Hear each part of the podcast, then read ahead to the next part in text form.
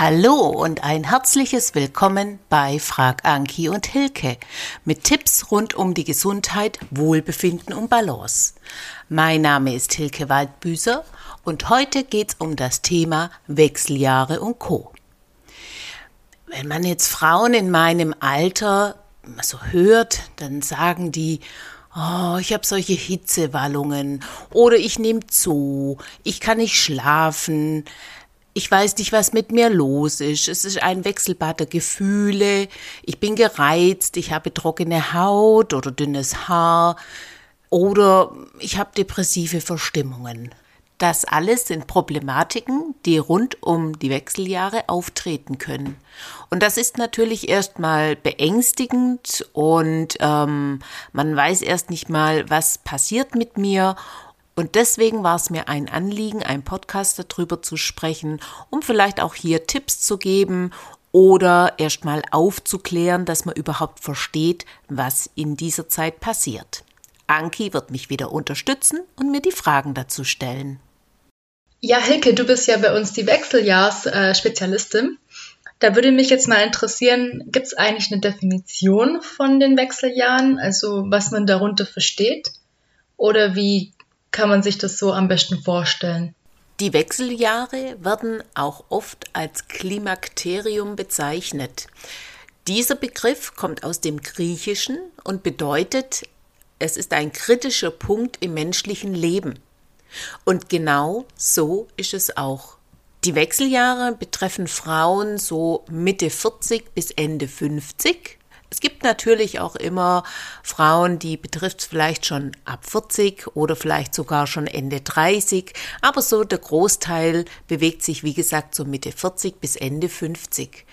Und das ist genau diese Phase, wo sich im Leben der Frauen viel verändert.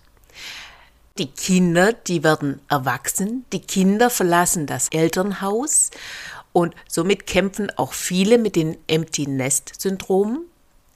Dann werden oft die Eltern oder Schwiegereltern pflegebedürftig. Sie brauchen Hilfe. Es gibt vielleicht Veränderungen in der Partnerschaft. Und auch der Umgang mit den körperlichen Veränderungen ist für viele Frauen sehr schwierig. Männer mit 50 sind in den besten Jahren. Und Frauen, die sollten am besten nicht älter wie 39 werden. Früher war es so, dass Leute ab 50 eigentlich alt waren. Ja, man hat es an der Kleidung gesehen, an ihrem Verhalten. Es war eine klare Abgrenzung zwischen jung und alt da. Das ist heute natürlich nicht mehr der Fall. Heute ist ein 60-Jähriger oder selbst die 70-Jährigen sind aktiv, sind agil, nehmen am Leben teil. Es ist auf der einen Seite natürlich verständlich, klar, wir haben eine bessere Medizin, uns geht's besser, wir sind besser versorgt, wir können uns aktiver halten. Aber auf der anderen Seite möchte man trotzdem jugendlich bleiben, kleidet sich jugendlich und Oft ist auch hier die Abgrenzung gar nicht mehr zu erkennen. Die Schönheitschirurgie tut natürlich ihr Übriges mit dazu. Also, wir haben eine schwierige Phase. Frau ist zum einen mit den Situationen überfordert. Die meisten Frauen gehen einer Arbeit nach, sie haben einen Job, dann gehen die Kinder aus dem Haus, dafür kommt die Pflege der Eltern, Schwiegereltern mit dazu, es passiert sehr viel und dann kommt noch die Veränderung der Hormone mit dazu. Diese Situation ist oft zu viel und endet bei einigen in einem Burnout und äh, endet darin, dass natürlich auch Organe nicht mehr richtig funktionieren können. Ich kann hier von mir selber sprechen. Mitte 40 hatte ich eine Phase, wo ich einen totalen Erschöpfungszustand hatte. Ich habe im Keller die Wäsche geholt, bin dann zwei Stockwerke die Treppen hochgegangen und musste mich oben erstmal hinsetzen und musste mich erholen. Jetzt habe ich immer schon viel Sport in meinem Leben gemacht und es war natürlich eine vollkommen neue Situation. Mein Blutdruck ist komplett entgleist, der war höher wie je zuvor, also ich hatte immer niedrigen Blutdruck, Dann Entzündungswerte. Ich hatte extrem hohe Entzündungswerte. Ich habe schlecht Luft bekommen. Ich hatte Herzrasen. Ich bin dann zu allen Fachärzten gegangen, die es in diesem Bereich gibt, vom Lungenarzt natürlich, vom Rheumatologen. Dann ähm, eine Herzkatheteruntersuchung wurde gemacht. Und jeder Arzt, jede Fachrichtung hat gesagt, Sie sind im normalen Norm, wir können nichts äh, feststellen. Dann habe ich einen Blutdrucksenker bekommen und auf dem Blutdrucksenker, nachdem ich den einen Tag genommen hatte, ähm, habe ich total dicke Finger bekommen. Und dann habe ich gesagt, nein, das kann jetzt nicht, das ist nicht das Richtige für meinen Körper. Ich habe natürlich Rücksprache mit der Ärztin gehalten. Aber mein, mein Körper war so entgleist, der war so durcheinander, dass er eben hier um Hilfe gerufen hat. Und was wäre das Ende vom Lied gewesen? Ich hätte Immunsuppressiva bekommen, um die Entzündungswerte runterzubringen. Ich hätte blutdrucksenkende Mittel bekommen ja, um, um einfach die Symptome zu behandeln. Ich möchte jetzt hier nicht sagen, dass das bei allen zutrifft und man muss das wirklich auch ärztlich abklären lassen. Aber es können wirklich Krankheitssymptome entstehen, die mit diesem ganzen, ich sage jetzt mal körperlichen Wirrwarr äh, zusammenhängen. Wenn mir damals jemand es erklärt hätte, hört zu, es kann an dem und dem und dem liegen, dann hätte ich vielleicht auch besser damit umgehen können. Also zusammengefasst möchte ich einfach nochmal sagen, dass Symptome der Wechseljahre ähm, auch schon deutlich früher auftauchen können und somit auch mit diesen weniger in Verbindung gebracht werden. Und dazu zählt eben das Herzrasen, der Bluthochdruck, der Sympathikus äh, ist gesteigert, die Allergiebereitschaft steigt, die erhöht sich, dann die Schilddrüsensituation entgleist durch die hormonelle Veränderung, Schlafstörungen können entstehen, Unzufriedenheit, Angst, Panikattacken, Erschöpfungssymptome und auch die Entwicklung einer Histaminintoleranz, wo sich dadurch entweder Panikattacken oder Quaddeln oder Hautausschläge auch bilden können. Wie gesagt, diese Symptome können daher kommen. Und mir geht es nur darum, dass man das einfach im Auge behält und dass man einfach auch hier weiß, okay, es kann damit zusammenhängen und es wird auch wieder besser. Es geht die Welt deswegen nicht unter, sondern man kann sich Hilfe holen, dass man diese Zeit gut übersteht. Ja, danke für die schöne Erklärung. Was ist denn eigentlich eine Östrogendominanz? Das habe ich jetzt schon ein paar Mal im Zusammenhang mit den Wechseljahren gelesen, weiß jetzt aber nicht so ganz genau, was sich denn dahinter verbirgt. Tja, Anke, ich glaube, da muss ich jetzt erstmal ein bisschen ausholen. Und zwar gibt es drei Geschlechtshormone, die für den Zyklus zuständig sind. Das ist zum einen das follikelstimulierende Hormon, Östrogen und Progesteron. Du kannst dir das wie folgt vorstellen. Unser zentrales Nervensystem ist unser Chef. Der Chef, der gibt an seine Abteilungsleiter einen Auftrag. Und zwar die Abteilungsleiter sind die Organe, die für das jeweilige Hormon zuständig sind. Diese geben dann den Auftrag an ihre Produktionsstätten weiter und hier wird produziert und das Ganze wird dann über über die Bahnen, nehmen wir jetzt hier mal die LKWs, dann eben an den Bestimmungsort transportiert. In unserem Fall wären die LKWs natürlich das Blut. Wenn dann die Hormone dort sind, gibt es eine Rückmeldung nach oben an den Chef, bekannt gegeben wird, wir haben das und das produziert. Der Chef entscheidet dann, ob es ausreicht oder ob man eben noch was nachproduzieren muss. Also es gibt immer eine Rückkopplung im Körper. Das zentrale Nervensystem steuert, es wird produziert und es gibt dann die Rückmeldung wieder zurück. Das follikelstimulierende Hormon ist wichtig, dass ein Ei im Eierstock reift. Wenn ein Ei hier reift, ja, es wird immer größer, es springt dann und geht über die Eileiter Richtung Gebärmutter je nachdem, ob es befruchtet wird oder dann eben abgestoßen wird. Wenn das Ei zum Sprung kommt, dann wird aus der Hülle von dem Ei das Progesteron produziert. Und das Östrogen, was ebenfalls noch wichtig ist, das wird zum einen in der Eierstöcke, in der Nebenniere und im Fettgewebe produziert und gebildet. Also diese drei Hormone sind eben jetzt hier wichtig, weil sie dann sich in den Wechseljahren auch verändern. Es gibt beim Östrogen drei Untergruppen. Zum einen das Estron, das Estradiol und das Estriol. Zum Beispiel das Estron ist das anführende Hormon nach der Menopause. Das Estradiol ist für die fruchtbaren Jahre ein sehr wichtiges Hormon und das Estriol ist auch während der Schwangerschaft erhöht und sehr wichtig. Also das Östrogen ist in drei Bereiche aufgeteilt, die zu den unterschiedlichen Lebensphasen eben in unterschiedlichen Zusammensetzungen im Körper sind. Wenn wir jetzt uns Richtung Wechseljahre bewegen, dann ist es so, dass nicht mehr bei jeder Blutung, nicht mehr in jedem Monat ein Ei reift. Springt kein Ei, wird auch kein Progesteron gebildet. Was passiert in diesem Moment? Das zentrale Nervensystem, der Chef sagt, wir müssen Eier springen lassen und somit wird noch mehr Östrogen gebildet, um hier eben die Eireifung mit anzukurbeln. Jetzt kann aber oft die Leber das ganze überschüssige Östrogen nicht abbauen, die Leber ermüdet und somit entsteht eine Östrogendominanz. Oben der Chef sagt, wir müssen produzieren, es wird produziert und das abbauende Organ, die Leber, schafft den Überschuss nicht weg und somit haben wir hier mehr Östrogen.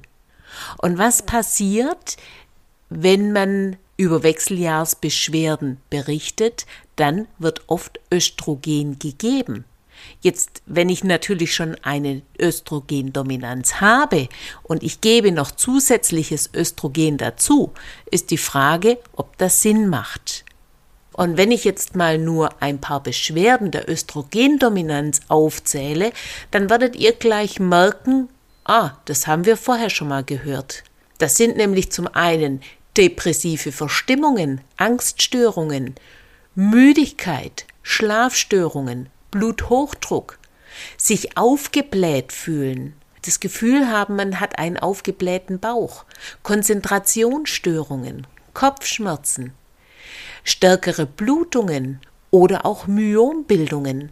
Das sind alles Zeichen, die eine Östrogendominanz machen kann. Und was ist ein Progesteronmangel. Also das habe ich auch gelesen. Vielleicht magst du da auch ein bisschen was dazu erzählen. Ja, also der Progesteronmangel kommt, wie ich vorher schon erklärt habe, daher, dass wir eben wenig Gelbkörperhormon haben. Dass wenig Gelbkörperhormon gebildet werden kann, weil eben nicht mehr jeden Monat ein Ei springt. Und wenn ich jetzt hier mal die Beschwerden bei einem Progesteronmangel aufliste, das wäre zum Beispiel Müdigkeit, Schlafstörung, Schwindel, Reizbarkeit, Migräne, Kopfschmerz, äh, starke Blutungen, eine starke Periode, Schilddrüsenfunktionsstörungen, Muskel- und Gelenkschmerzen, Zysten, juckende, unruhige Beine, Unruhe insgesamt, eine schlechte Koordination. Ja, da erkennt man doch das eine oder andere wieder auch von der Östrogendominanz. Also man sieht, dass hier wirklich ganz viel aus dem Lot geraten kann. Ah, okay. Und welche Auswirkungen haben jetzt ähm, eine Östrogendominanz bzw. ein Progesteronmangel? Wie kann man das auch irgendwie erkennen oder spürt man da irgendwas? Also die Beschwerden habe ich jetzt vorher schon mal aufgeführt. Wenn jetzt Frauen ab der 40 oder um die 40 eben solche Beschwerden haben, dann sollten sie daran denken, dass es auch an einer Umstellung der Hormone liegen kann. Zum Beispiel Frauen um die 40 oder mit Beginn der Wechseljahre, die kriegen oft eine rheumatische Erkrankung diagnostiziert. Das kann aber auch damit zusammenhängen, dass eben die Häute dünner und trockener werden und somit auch die Schleimhäute. Und in jedem Gelenk sind Schleimhäute. Wenn diese jetzt hier eben trockener werden, dann ist es doch normal, dass hier Gelenke schmerzen. Das sollte mit beachtet werden. Auch wird Frauen in dieser Lebensphase oft erhöhte Leberwerte diagnostiziert. Aber die Leber ist für den Abbau von Östrogen zuständig. Und wenn die Leber jetzt hier natürlich viel Östrogen abbauen soll, ist doch klar, dass die Leberwerte erhöht sind. Also von dem her muss ich einfach schauen, welche Beschwerden sind da und wie kann ich dem Organ dann helfen? Also ich muss die Leber zum Beispiel unterstützen. Dazu muss ich aber unbedingt erstmal einen Hormonstatus machen. Ich muss schauen, wie sieht's aus mit den drei Östrogenarten, mit den drei Untergruppen, wie sieht's mit dem Progesteron aus? Und inwieweit kann ich hier unterstützend wirken? Wie kann ich der Leber zum Beispiel helfen, dass sie das überschüssige Östrogen abbauen kann? Wie kann ich die Schilddrüse unterstützen? Wenn ich eine Schilddrüsenfunktionsstörung habe, dann muss ich der Schilddrüse helfen, dass sie wieder besser arbeiten kann. Und deswegen geht es darum, ich muss die Problematik erkennen. Da kommt wieder mein Spruch, das Opfer schreit und nicht der Täter. Also ich muss den Opfern, wie jetzt die Leber, der Schilddrüse, denen muss ich helfen. Die muss ich unterstützen. Und dann muss ich den Täter suchen. Ich muss schauen, liegt es vielleicht an, an einer Östrogendominanz? Liegt es vielleicht an einem Progesteronmangel? Und muss dementsprechend einfach einwirken. Aber bitte, die Hormone, die sind so fein justiert, die sind so fein abgestimmt hier sollte man wirklich Rat bei jemandem suchen, der sich damit auskennt. Äh, hier geht es nicht darum, irgendwie was selber auszuprobieren, sondern lass die Hormone bestimmen, hol dir Hilfe, aber bei jemandem, der sich wirklich gut damit auskennt. Ja, Hilke, was kann ich denn jetzt konkret tun? Also, dass du dir Hilfe holst, habe ich jetzt schon erwähnt.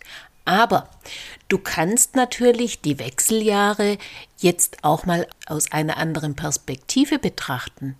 Sieh es doch als Veränderung, als einen neuen Lebensabschnitt. Dass etwas Altes geht, etwas Altes hört auf, aber dafür beginnt etwas Neues. Es ist ein Neustart und ein Wechsel in eine neue Phase. Oft gibt es in den Wechseljahren auch eine berufliche Neuorientierung, dass die Frauen sagen, okay, die Phase ist jetzt abgeschlossen, die Kinder sind groß, ich denke wieder mehr an mich und ich möchte gerne in meinem Leben noch was Neues beginnen und starten dann mit was ganz Neuem. Und es kann ja auch spannend sein und kann auch aufregend sein. Es ist eine neue Chance.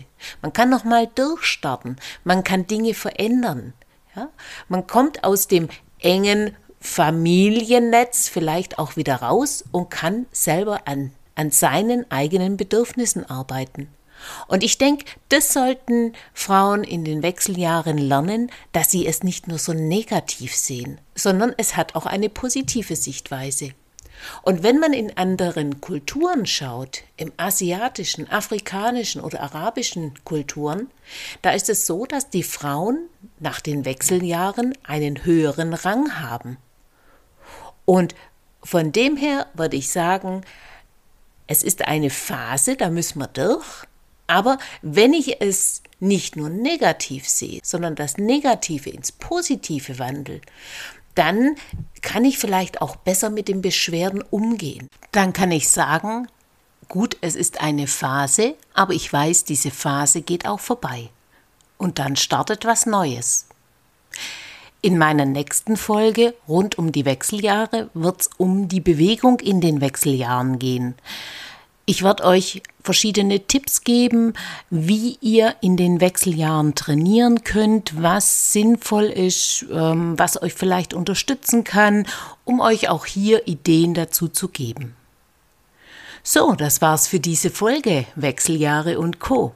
Wenn ihr Fragen habt rund um die Wechseljahre, dann kontaktiert mich gerne per Mail, stellt mir Fragen dazu und ich nehme sie in einen der nächsten Folgen mit auf.